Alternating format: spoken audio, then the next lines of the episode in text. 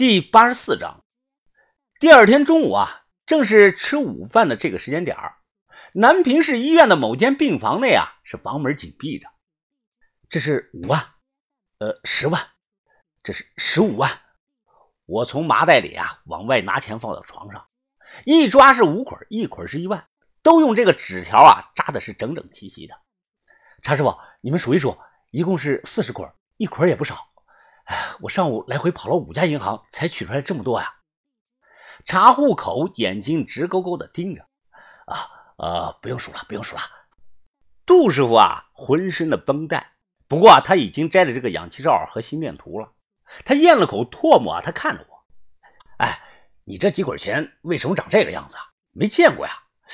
你不会拿假钱来诓我们吧？我惊讶的看着他。杜师傅。你没花过这红的一百是两个月前刚发行的，去银行都能换到的。目前这两种一百的都能用，什么假钱啊？我抽出来一张啊，使劲的抖了抖，咔咔咔咔咔。哎，你俩听听这声音，这声音嘎嘎新啊！这假钱能有这个声音吗？啊，没错，老杜，这个红一百啊，我前两天刚花了一张，好像是刚发行的那个第五套吧？哎，怎么你不转账到我们存折上啊？查户口啊，问着我。啊，我师傅说过，求人办事啊，能用现金就用现金的。呃，那这儿的事儿就交给二位处理啦，我花钱买个安心。查户口的赶忙点了点头。啊，放心放心，我从你的面相、财运走势看啊，这点钱不过是九牛一毛啊，你很快就能挣回来的，全当是破财消灾了。我点了点头。呃，需要我配合什么，你尽管说啊。啊，你什么也不用管。我们来处理啊！今天就能给你办好。我心下这一喜啊，所谓的专业人士办专业事儿，我不懂啊，就不瞎掺和了。反正什么都不用管，当个甩手的掌柜，这个钱啊花的真值。病房的门打开啊，医生来查房，查户口啊，连忙用被子一把盖住了床上落的这个钱山一样的。回到旅馆呢，我第一件事啊，就是找来了米娘拉针，把我的。眉心骨吊坠要回来了，哎，你听清楚了没有啊？呃，明天傍晚或者是后天，你就去我给你发的那个地址啊，找一个外号叫小青龙的女人，她能带你入我们这行的。哎，她的能力可足够当你的师傅了。哎，不过以后师傅领进门啊，修行看个人。哎，这是我为你争取来的机会，从此啊，你可就不是普通人了。至于上限能到了多高，那就全看你自己的努力程度了。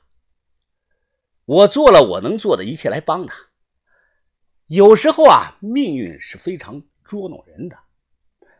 米娘拉针啊，算是误打误撞进了盗墓行。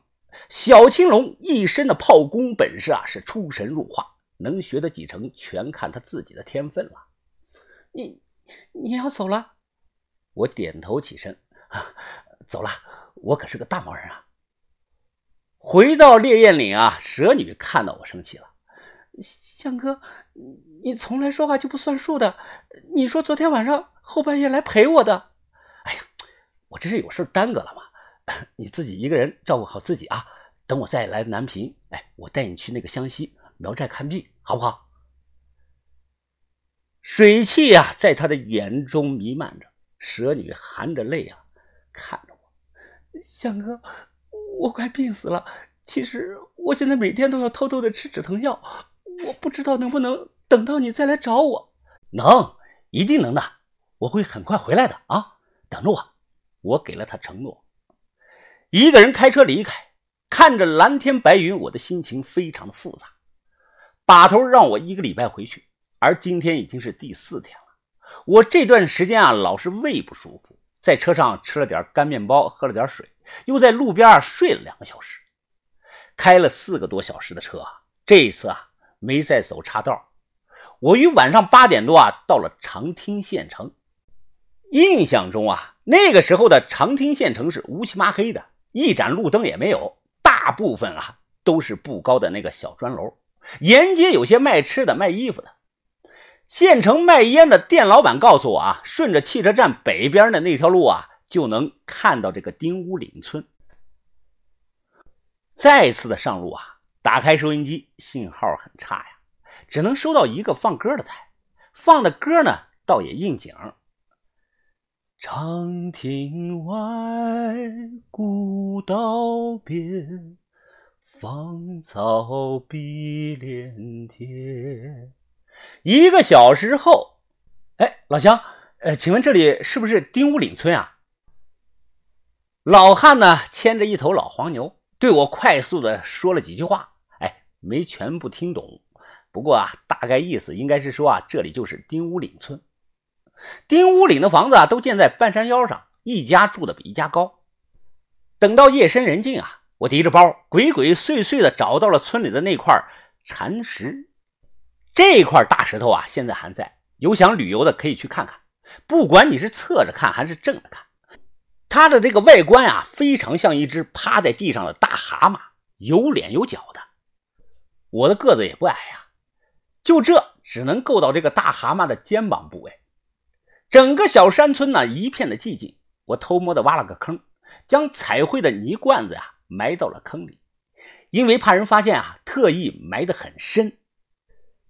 不知道是不是偶然还是什么巧合，我刚埋好罐子啊，天上就开始掉下了雨点，噼里啪啦，噼里啪啦的。着急忙活的我提着包往回跑，雨就下大了。因为停车的地方距离有些远，我的衣服都湿透了。我赶忙啊，钻进车内，打开了雨刷，透过挡风玻璃啊，我突然看到禅石上坐着的那个白胖子，白胖子还笑着对我挥了挥手。雨刷来回的刷了两下车玻璃啊，我再一看，白胖子没了。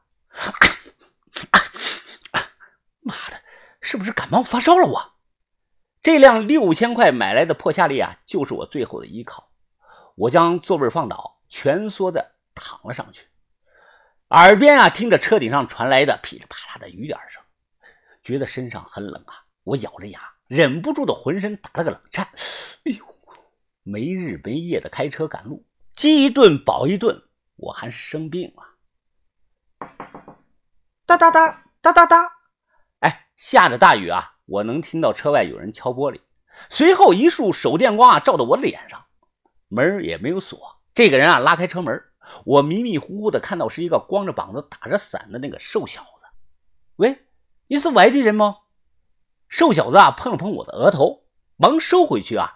他说道：“老天爷，怎么这么烫哎？你发高烧了？”他将我啊搀下车，见我脚都发软了，直接啊就将我背回了他家。